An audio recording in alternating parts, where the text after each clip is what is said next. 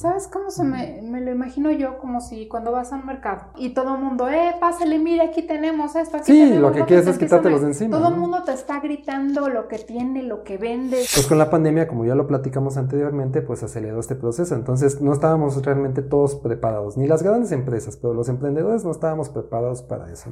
A lo mejor muchos pensaron que podían trasladar su eh, negocio físico a un negocio en línea de manera casi inmediata, ¿no? Y generar los mismos ingresos y ya se dieron cuenta que no está haciendo realmente como ellos creían que iba a suceder. Pero ¿sabes qué pasa? Que tú cuando estás en esos grupos empiezas a ver lo que se llama el famoso spam. Esa nueva normalidad ya no va a ser igual que la normalidad que nosotros conocíamos. Haz de cuenta que estás en el mercado, pero virtual. Siendo pequeño emprendedor, dices, ok, me tengo que subir al tren del comercio electrónico. ¿Para dónde le doy? ¿Qué hago? Me meto al chat y dice 42 minutos de espera. Pues ya, ya, ya te, te fastidias. Todavía me dicen, pero le vamos a devolver su dinero. Pues eso, ¿qué, qué, qué atención es? Hola, estás en otro boleto y te damos la más calurosa bienvenida. Somos Ivette y Rodrigo, Una pareja que desde el día uno, hemos sido otro boleto donde quiera que estamos. por casi dos décadas, Hemos crecido creando, experimentando divirtiéndonos. y desafiando lo que parece imposible, Este podcast lo diseñamos para personas como tú, que son otro boleto. ¿cómo? Sí. Sí, buscan ir más allá, Investigan aman reflexionar. y no dejan de aprender. ¿Por, ¿Por qué? qué? Porque quieren ser mejores cada día. Entonces, Prepárate para que analicemos juntos cientos de experiencias y temáticas, de vida personal laboral, y de emprendimiento con un estilo profundo y divertido. que te va a poner a pensar diferente porque esto es Otro, boleto. Comenzamos. Bienvenido al episodio número 11. La experiencia de comprar y vender en línea. Oye, Rodrigo, ¿te acuerdas que hace unos meses se nos acabó el café y te dije, oye, ya no lo encontré en la tienda a donde regularmente vamos, pero tienen sitio web? ¿No me pides un café de los que, Mm, del, no, del sí, que tanto sí. me gusta? Y después me dijiste, ay, no, pero no me acuerdo cuánto tiempo habrá pasado, pero unos días después me dijiste, olvídate de tu café, Unos días después. búscate Oh. otro. ¿De verdad quieres saber la Y yo, historia? en serio, sí, pero yo hasta ahí me quedé. ¿Qué pasó? Bueno, es una historia bien caótica.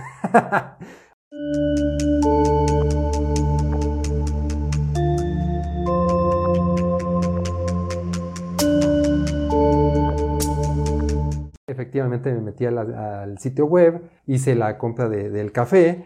Cabe señalar que tenía descuento, entonces no solamente compré uno, sino compré tres porque se me hizo interesante comprar de una vez de ese y de otros, de otro tipo de café para que lo probáramos y ver si nos gustaba o no nos gustaba. El chiste es que lo compré, eh, lo pagué, cinco días de entrega me dieron. Yo estaba esperando el, el café, o lo estábamos esperando, como siempre esperamos todo lo que compramos en esa tienda, que llegan pues, normalmente a tiempo, a veces un poquito tarde o no, pero llegan. Era el mismo domicilio donde siempre lo, lo pedimos. Pasan cinco días, digo, pues o a lo mejor se retrasó por alguna razón, seis días, siete días, siete días ya no es normal. Eh, entro al sitio web para ver en qué estatus está el pedido y el pedido dice enviado, pero hasta ahí decía. Me esperé un día más, dije, bueno, a lo mejor está por llegar. Resulta que no llega, me vuelvo a meter al sitio web, empiezo a buscar en el envío eh, algún código de rastreo o alguna guía para poderla verificar con la paquetería. Entro al sitio web para verificar si tenían algún código de rastreo para checarlo con la paquetería. Eh, entro a mi estatus y me doy cuenta que en ese pedido en específico no existía un código de rastreo, solamente decía enviado. Entonces no tenía forma de checarlo con una paquetería. Ujú. No tengo ningún dato, nada por el estilo. Y bueno, decido comunicarme a la tienda donde lo compramos. Por teléfono empiezo a meterme en el sitio web, a indagar y de entrada está complicado encontrar un teléfono. Eh, al fin logré encontrar la zona de atención a clientes y ahí viene la opción de un chat. Me meto al chat. Este, de entrada no está nada amigable el, el- el formulario que hay que llenar para el chat porque le tienes que poner nombre, este, eh, nombre, número del cliente que eres, el número del pedido, que por cierto no lo tenía, pero ahí vienen unas opciones del por qué estás contactando al chat. ¿Y qué crees? Que ninguna de esas opciones que ya vienen preescritas y que te tienes que seleccionar alguna correspondía con no me ha llegado mi pedido, extrañamente, ¿no? Porque pues yo diría que a lo mejor es una de las cuestiones más, más este, normales que sucediera, ¿no? No sé.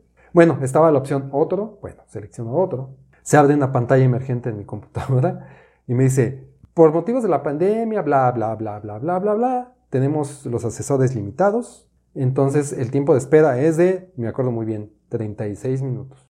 Síguenos en redes sociales. En Facebook, Telegram y Pinterest nos encuentras como Otro Boleto Podcast. En Instagram y TikTok nos encuentras como arroba Otro Podcast. Y en Twitter, arroba Otro Boleto Pod. Entonces, 36 minutos. No, hombre, ni loco me voy a esperar 36 minutos a que me atienda un chat, ¿no? Lo abandono el chat, me voy a donde está el teléfono de servicio o atención a clientes, marco por teléfono, me contestan también, este, ya sabes, la famosa contestadora de que su llamada es muy importante para nosotros, bla, bla, bla, bla, bla, bla. Tiempo de espera aproximado, 16 minutos. Bueno, está mejor 16 que 36, ¿no? Eh, total, me espero los 16 minutos. Me contestan, no a los 16, como a los 20, pero bueno, me contestaron. Eh, hablo con la señorita y le digo, ¿sabe qué? Que le explico la situación y yo necesito un número de rastreo para saber dónde está mi paquete. Permítame un segundito, voy a preguntarle al chico de envíos al chico de envíos. Se me hizo raro, ¿no? Pues es una tienda grande, ¿no? Ok, supongo que se fue y regresó porque me dejó ahí. me, da, me contesta y me da un número de rastreo. Me dice, tengo el número de rastreo, solo que no tengo la paquetería por la que fue enviado. Le digo, bueno, no importa, dame el número de rastreo y yo busco en todas las paqueterías que ya sé que utilizan ustedes y en alguna de esas pues me va a salir que es válido mi número de rastreo, ¿no? Ya me da el número de rastreo, muchas gracias, bye. Salgo de ahí y me empiezo a meter acá en una de las paqueterías, localizo la paquetería que es, porque sí me aceptó el número de rastreo, el código de rastreo. ¿Y qué crees que me encuentro? En el estatus. Me encuentro dirección, dirección errónea. Digo, ¿cómo? ¿Cómo es posible que se hayan equivocado con la dirección?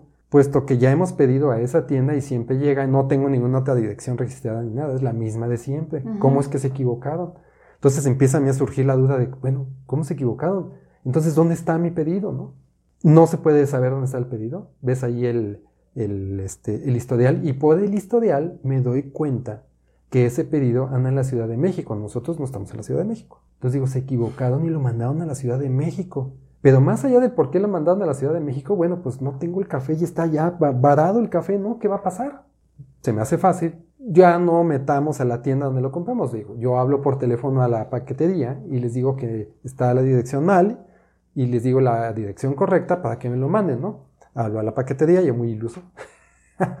me contestan y les digo, oye, fíjate que me envían un paquete de la tienda fulana. Casualmente veo que viene de otro estado, de Chiapas, de donde supongo que es ahí donde se hace el café, bueno, donde se colecta el café. Y lo enviaron a la Ciudad de México por error, pero es mío y yo necesito que me lo reenvíen. Mire, eso sí lo podemos hacer, sí podemos redireccionar su paquete, pero usted no está facultado para hacerlo porque usted no es el dueño del paquete, no es quien lo envió, solamente quien lo envió lo puede cambiar de dirección. Cosa que suena lógico, ¿no? Pues yo hablaría a cualquiera y cambiaría la dirección y me lo enviaría a mí si fuera por robarme algo, ¿no? ok, pero ese es un problema, ¿no? ¿De veras no podemos hacer nada? No, no podemos hacer nada. Dije, ya sé, hablo a la tienda de nuevo, te les pido que me lo, que hagan el cambio de dirección, ¿no? Hablo a la tienda, ya no me meto al chat, digo, no, no me voy a esperar mis 40 minutos, hablo, me espero mis 20 minutos por teléfono, pues ya sabrás, marco por teléfono, ¿qué crees? Como que se había caído el sistema de, del, del, servicio a clientes, ocupado y ocupado y ocupado y ocupado. Dije, ah, mira, tengo la opción del chat, me meto al chat y ¿qué crees que pasa? También fuera de línea o fuera de servicio. Como que ese día no funcionó ni el teléfono ni el chat. Bueno, dije, bueno mañana. Pero yo ya tenía la premura de apurarme porque yo sé que cuando no entregan un paquete lo devuelven al, origen, ¿no? A donde se envió. Sí, las paqueterías duran un tiempo. Sí, claro, nada más con, el encargo, como 15 guardado, como 7 días, algo así. Bueno, ese día no pude hacer nada, otro día perdido, ¿no? Al día siguiente entre los quehaceres que hay que hacer, se te, acuerdas que tienes pendiente lo del café, decides invertir en determinado tiempo, te hablo por teléfono, me contesta una señorita y le digo, ay, qué bueno que puedo hablar con ustedes, porque fíjate que ayer eh, comuniqué malamente, le conté las cosas porque ya ni le tenía que haber contado nada, ya sé cómo son. Le conté las cosas y le dije que no había podido comunicarme ni por esa forma ni por el chat. Y ni siquiera empatizó conmigo, lo que yo ya sabía que iba a pasar. Ah, ok, está bien, ¿en qué le puedo ayudar? Así como que yo creo que ni sabía o no le importó, pero bueno, ya. Me empieza a atender y le explico todo lo que te conté ahorita. Diez minutos de explicación. Me dice, ah, este, no se preocupe, ahorita vamos a levantar un reporte donde le vamos a poner la dirección correcta para que se lo reenvíen urgente y lo tenga mañana, a más tardar pasado mañana. Ah, ok, eh, me da su nombre, su número de cliente, ya lo tenía todo. Y me da su dirección, por favor. Le digo, pues ya lo tienen ustedes. Es que yo no la puedo ver, me la puede volver a dar. Está bien, ahí te va la dirección, le dictó la dirección. Me dice, no se preocupe, ya mandamos el, el correo electrónico a envíos para que le corrijan eso y hablen ellos con la paquetería para que le llegue de mañana o pasado mañana. ¿Tú qué, pi- qué piensas cuando ya te dijeron eso? Pues que ya va Que a se llegar. solucionó el ya problema, se ¿no? solucionó, claro. Ok, lo mismo pensé yo, ilusamente. Hoy me digo a mí, iluso. ¿Por qué creíste eso? Bueno, pasa un día, pasa el segundo día, digo, no ha llegado, me dijeron que iba a ser urgente, vamos a esperarnos un tercer día, pasa el tercer día, me meto a, otra vez a la paquetería a ver en qué estatus está y dónde crees que está el paquete, en México. No ha pasado nada, según yo, por lo que veo ahí. Hablo por teléfono a la paquetería, la paquetería me responde y le digo, les platico todo esto que te he platicado a ti, la señorita así como que a mí que me importa. Este, no, pues es que no me han reportado nada, aquí yo lo tengo detenido, pero nadie me ha dicho a dónde lo enviamos. No le han dicho, no, pues yo ya hablé. No, Bueno, ok, ahí muere. Le cuelgo, marco otra vez a la tienda donde lo compramos en línea. Le explico otra vez el problema y ¿qué crees que me dice? Bueno, lo que pasa es que algo ha de haber pasado mal. Vamos a volver a hacer el requerimiento para que se lo envíen correctamente. Haz de cuenta que la misma historia que me hicieron hace 3, 4 días, me la hace esta señorita y me vuelve a pedir los mismos datos, eh, la dirección correcta de envío, ya lo envía a envíos y le llega mañana pasado, así como si no hubiera pasado nada. Yo ya le hubiera puesto el foco, ¿no? Decir, oye, este ya es un problema. Le digo, oiga, señorita, no hay manera de que de allá del rancho de donde viene mi café, y ustedes se comuniquen y me manden un me hagan un nuevo envío y ya ustedes recuperan ese después. No, eso no lo podemos hacer. Usted tiene que esperar ese envío porque ya se le hizo. Pero es que no me lo hicieron a mí, lo hicieron a otra persona. Y empiezan a caer en cosas que sabes que no va a haber salida. Sí. Y dices, bueno, está bien, hagan lo que tienen que hacer. Seguro que ya me llega mañana. Sí, seguro que ya le llega mañana pasado. Ok. ¿Qué crees que pasa? Yo ya tenía desconfianza, lo empiezo a monitorear y veo que no se mueve, no se mueve, no se mueve. Vuelvo a invertir tiempo de hablar a la paquetería para decirles, tienen una orden para que ya me lo envíen a, a donde debe de ser. Me dicen que no, ya lo sabía. Así de cuenta que ya sabía que iba a suceder lo mismo. Me meto a, a- otra vez a la tienda en línea, quiero hablar por teléfono y ¿qué crees? No entran las llamadas. Digo, a ver, vamos a ver el famoso chat, ¿no? Me meto al chat y dice 42 minutos de espera.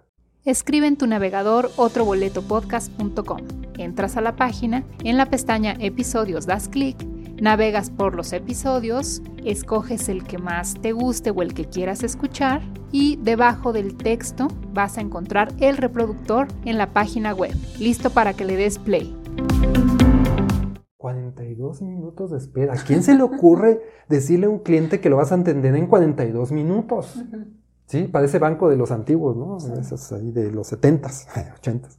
42 minutos, pero dices, bueno, pues ya me tengo que esperar, ¿no? No me queda de otra. Se abre la ventana del, del- del chat. Entonces yo me pongo a hacer otras cosas, tengo una pestaña ahí de gastos abajo, me cambio la pestaña de gastos, según yo para trabajar, ¿y qué crees que pasa? ¿Qué? Se borra el chatbot. No se minimizó la ventana. No se borra. No hay manera de que se minimice. Se borra. Entonces, cuando abro la, mi Excel, Ajá. donde tenía mis gastos, me doy cuenta que se minimiza la ventana de- de- del chat. Ujú. Está raro, ¿no? Me regreso a la página, al sitio web de donde abrí el chatbot. Ya no existe el chatbot. Ok. Vuelves a llenar el formulario, porque hay un formulario, que eso también es, es absurdo. Abren de nuevo la- el chatbot, igual cuarenta y tantos minutos, si gustas y mandas. Y decido ya esperar y dices, bueno, pues ahora imagínate, tienes que esperar 40 minutos con tu laptop inutilizada, que no sabes si va a tener una campanita de cuando te contestan, pues ya para tú poderles contestar, porque igual y no tiene ningún aviso y tú estás aquí eh, haciendo otras cosas y se te pasa y ya te cortaron la llamada. Entonces, debes de dejar ahí tu, tu computadora, tu PC, lo que sea, con el chat abierto y tú sin poder trabajar en nada. Entonces dices, bueno, ¿qué hago? Pues me pongo en el teléfono a hacer lo que se puede o hacer a mano lo que puedo adelantar o no hacer nada, ¿no? Pues ahí está corriendo el tiempo, no me lo vas a creer. No llevábamos mm, menos de 20 minutos, o sea, entre 20 minutos y media hora. ¿Qué crees que pasó? Solito se corta. Lo vuelvo a abrir y se corta. Lo vuelvo a abrir 20 minutos y se corta. O sea, todas las veces que me esperé, se cortó ese, ese- esa conversación que nunca tuve con el chat. Pues ya, ya, ya te, te fastidias. ¿Estás de acuerdo? Estás harto, te fastidias, tienes otras muchas cosas que hacer, te inutiliza dos, tres horas lo que estuve allí, no sé cuánto tiempo fue. Ya llega la noche, ya lo dejas para mañana, al día siguiente hablas, eh, me meto a la, a, la, a la, paquetería y veo que el estatus es de ya se devolvió el paquete a su origen, o sea, ya se fue nuestro café de donde lo enviaron.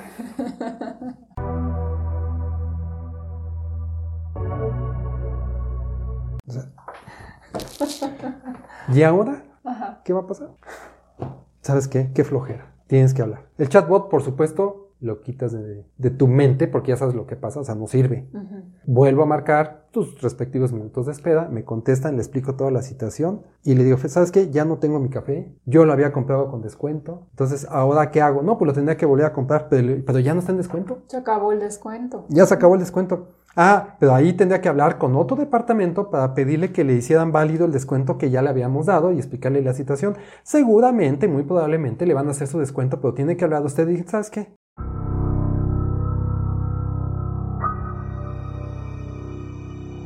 Olvídalo, ¿qué sigue en estos casos? Ah, pues le vamos a hacer la devolución de ese dinero, no se preocupe. Le digo, no, pues gracias, es lo menos que pueden haber hecho, porque al final yo lo que quería del café, el dinero ya lo tenía, ¿estás de acuerdo? Sí. O sea, yo tenía mi dinero y lo quería cambiar por un café para determinada fecha. No tengo ni el café, ni llegó en la determinada fecha, pues es obvio. Y todavía me dicen, pero le vamos a devolver su dinero. Pues eso, ¿qué, qué, atención es? Realmente no, pues las expectativas. Es lo menos que pueden hacer. Con el tiempo que le invertí, les hubiera cobrado mi tiempo o mi hora, de cuánto, pues, tú sabes cuánto cobramos la hora, era más de lo que vale el café, pues. Bueno, ok.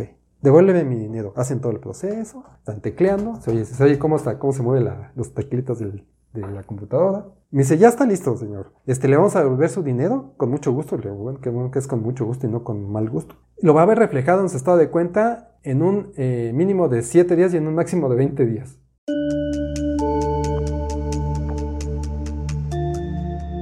¿Qué? Vámonos. O sea, aparte de todo, el dinero está ahí estacionado. Estacionado. Tres semanas. No puede ser, Imagínate que alguien compra un café y tiene, juntó su dinero para comprar ese café, lo tiene apartado, no le llega el café y le dice, bueno, dame mi dinero para comprarlo en otro lado, ¿no? Y dice, sí, en 7 o 20 días lo vas a ver reflejado en tu estado de cuenta y no tienes más dinero, te quedas sin café. O sea, realmente la empresa no eh, reparó en el daño moral que está ocasionando a un cliente. No, pues por eso me dijiste, olvídate de tu café. Claro, o sea, no te le conté la historia porque hasta flojera me daba, pero te dije, olvídate del café, no hay café, compra el que sea. Busca otro. Busca otro, el que sea.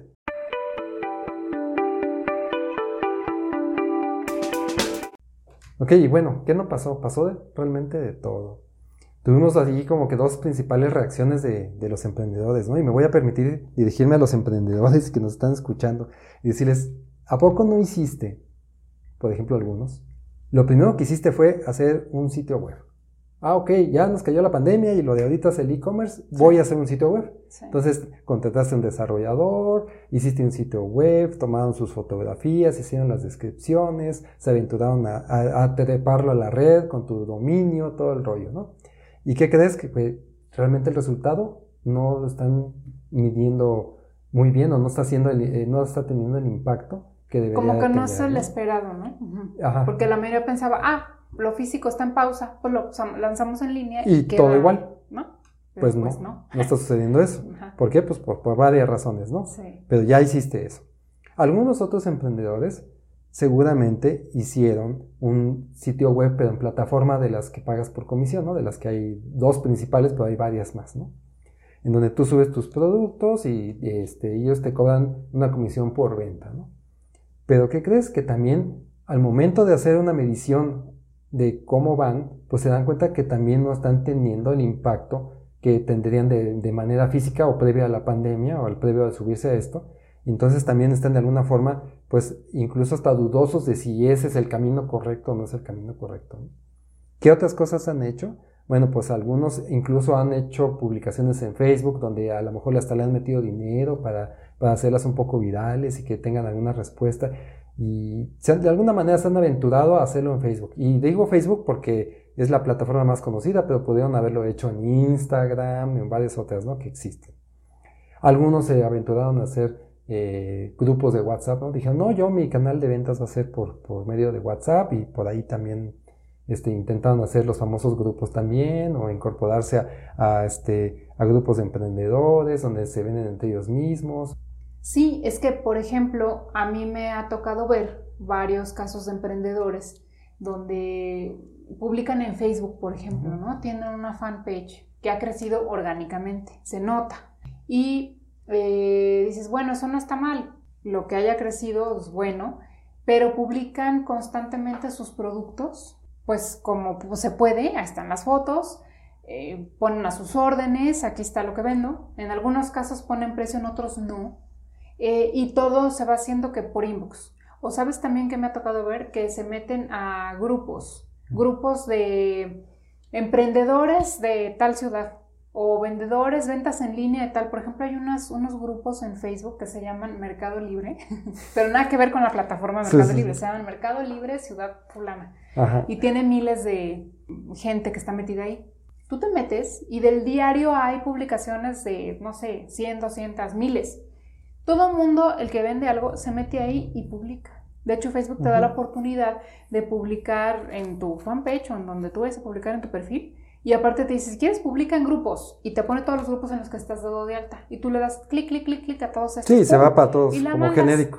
Pero ¿sabes qué pasa? Que tú cuando estás en esos grupos empiezas a ver lo que se llama el famoso spam. O sea, mucha gente hace lo mismo que tú. Publica y publica sus cosas. Entonces realmente todos van por lo mismo. Quieren vender pero ¿quién va a tener el tiempo, o sea, de, de, ser, siendo cliente? A ver, déjame ver qué publicaron hoy en el Mercado Libre Torreón, ¿no?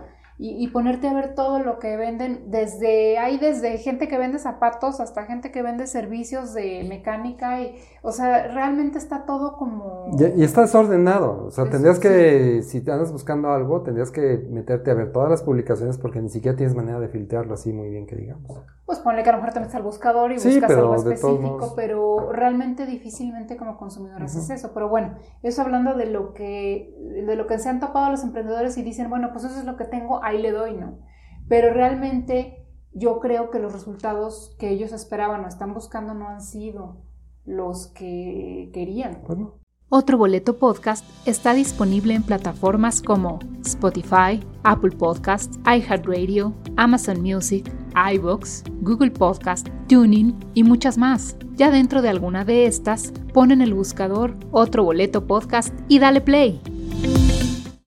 ¿Sabes cómo se me, me lo imagino yo? Como si cuando vas a un mercado, vas entrando ahí por el pasillo y todo el mundo, eh, pásale, mire, aquí tenemos esto, aquí sí, lo que quieres es quitártelos de encima. Todo el mundo te está gritando lo que tiene, lo que vende, yo tengo la mejor oferta, pásale güerita y pásale güerito y pásale tal pero realmente sales de que casi te quieres poner unos, unos tapones en los oídos para pasarte sin ver y no quieres ni voltear porque luego luego te van a agarrar.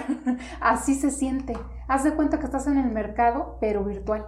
Entonces siento yo que eh, eso es lo que está pasando y al final nadie tiene lo que quiere. Pasan clientes por allí, pero no están vendiendo. Eso es lo que yo creo que parte del fenómeno que, que pasó y que al final de cuentas dicen, oye, no me está yendo como yo esperaba. ¿Por qué? Si estoy subiendo todo, estoy haciendo todo lo que se debería de hacer. Sí, sí, eh, esos son los, el impacto no esperado del haberte subido a un e-commerce, ¿no?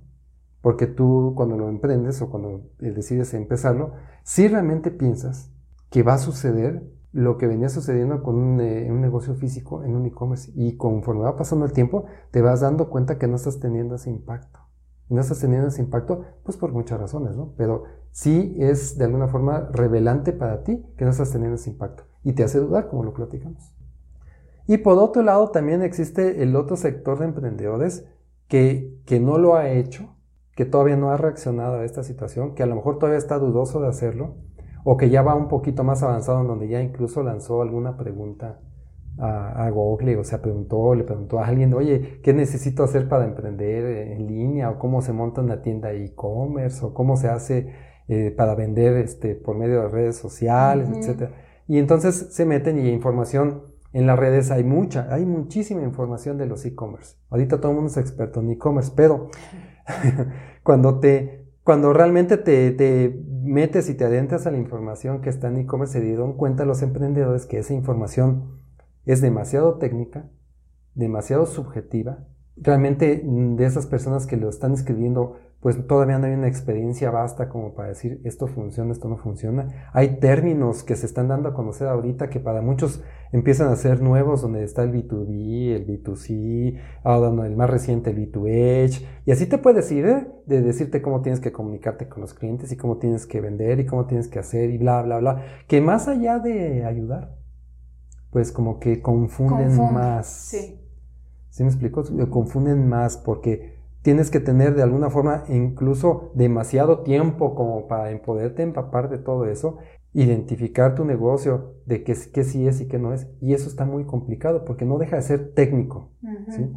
Los que entienden o les adentraron a eso y que se metieron a eso y lo hicieron de manera técnica, pues también se están topando con que realmente tampoco es así como que muy palpable la venta o el desarrollo o el crecimiento que podrían haber esperado sobre el e-commerce. Tanto así que algunos de ustedes que nos están escuchando han ya llegado a pensar si realmente hicieron bien o no hicieron bien, porque los que pusieron una tienda en línea, donde pagaron un dominio, están pagando un desarrollador, alguien que actualice el sitio web y todo eso, pues al final es mucho gasto. Y se están dando cuenta que ese gasto no está saliendo, como que le tienen que quitar a otro lado para meterlo ahí, o no están teniendo el regreso de, de la inversión, ¿no? Y entonces empiezan a dudar, entre que si le sigo o no le sigo o cómo le sigo. Y los que no lo han eh, empezado, que si llegan a tener algún conocido que sí lo ha hecho, o tal vez nada más por buena observación empiezan a dudar porque dicen, pues es que como que no le encuentro. Primero me duele la cabeza de leer todo lo que tengo que hacer, ¿no? Luego después, pues hay, son cuestiones tecnológicas que lo, lo tengo que hacer yo, lo tengo que decir a alguien que lo haga, o de plano contrato a mi sobrino, o contrato a alguien para que lo, lo lleve a cabo. Se complican la, la vida porque pues al final es algo nuevo, algo distinto y algo diferente. Entonces empiezan a dudar. Y lo que yo les quiero decir aquí, o lo que a mí me gustaría comunicarles es que no le duden, porque a pesar de todo eso que están viviendo ahorita, la verdad de las cosas es que el único carro vigente que nos queda para llegar a donde queremos llegar, en la cuestión del emprendimiento, es el e-commerce o el comercio electrónico. Y esto está muy bien sustentado con los números que se han presentado en los últimos años. ¿Te acordarás, Ivette? No sé si eh, fue el episodio 6, donde vimos el crecimiento del e-commerce contra el 2019. Ese crecimiento del e-commerce contra el 2019 era el sector que más había crecido en bienes y servicios. Todos habían crecido en lo máximo un 4%, un 5%, pero resultaba que el e-commerce tenía un crecimiento del 22% del 2019 contra el 2020. Hasta en ese episodio comenté que el crecimiento del 2020 tendría que ser mucho mayor. Y por ahí dije números del 60%, porque al final dije no sé cuánto, pero de seguro subió más. Bueno, pues ya están los números del 2020 y ese sector que creció el 2019 el 22%, pues resulta que en el 2020 creció el 31%. O sea, es un sector que sigue creciendo. Que si haces la suma de cuánto creció el 2019 y cuánto creció el 2020, pues estamos hablando que casi se duplica el negocio. Estamos pensando que en el 2021 pues ese número incluso va a ser mayor. O sea que con pandemia o sin pandemia el crecimiento del e-commerce iba a ser eh, muy eh, exponencial, que sí se, que se acrecentó con la pandemia, sí, sí es, es, real, pero al final la vida nos iba llevando para allá. No es algo que no, no, se, no se hubiera pensado que iba a suceder. Tampoco fue una sorpresa. Lo único que sucedió es que fue más rápido de lo que pensamos que iba a suceder. Entonces, estos emprendedores, ustedes emprendedores que nos están oyendo, no duden en que tienen que treparse a la situación del e-commerce. Y si ya lo tienes andando, tienes que ver qué haces para lograr que vaya creciendo y un crecimiento cada vez más. Recuerda que también nos puedes encontrar en YouTube. Dale me gusta, oprime el botón suscribir, activa la campanita de notificaciones y escoge todas para que no te pierdas ninguno de nuestros episodios. Bueno, entonces realmente la cuestión aquí es ya, siendo pequeño emprendedor, dices, ok, me tengo que subir al tren del comercio electrónico. Eh, hay cosas que no han estado saliendo bien, no he tenido los resultados que quería. Eh, ¿Para dónde le doy? ¿Qué hago? Entonces yo soy de la idea de hacerse preguntas así, de esas medulares como la que te voy a hacer ahorita. Dices, va, viene, bueno, ahorita acaba de pasar el 10 de mayo. Todos en esa fecha o previa a la fecha andamos pensando en qué le vamos a regalar a la mamá. Y empiezas a voltear a ver qué hay a la redonda para comprar y las primeras opciones que se te vienen a la mente son las que todo el mundo conocemos, el supermercado azul, el supermercado naranja, el super, el super almacén rosa. El punto este, rosa. O sea, eh, la verdad, eso es lo que pasa. Ahora, antes pensábamos en físico. Ahora con la pandemia se nos ha desarrollado y abierto el chip como consumidor de que en línea, hay que pedir en línea. Y ahí surgen tiendas como la de Jeff Bezos, ¿verdad? o tiendas como la amarillita, de que hay por ahí compras y te llegan un día o... en el mejor de los casos, que ahí todavía como que le compras a pequeños emprendedores, ¿no? Pero estás pensando en los grandes, siempre en los grandes. Entonces, la pregunta es para el emprendedor, a ver, a la hora de que viene un evento como eso, si eso es algo emblemático, pero realmente en el día a día se nos va ofreciendo, pero bueno, emblemático, 10 de mayo, voy a comprar regalos para las mamás de la familia. Te vas a esos, a esos puntos de venta y no piensas en los pequeños emprendedores. ¿Por qué? Has llegado al final de este episodio. Si deseas continuar con el tema del comercio electrónico, dale play al episodio número 12.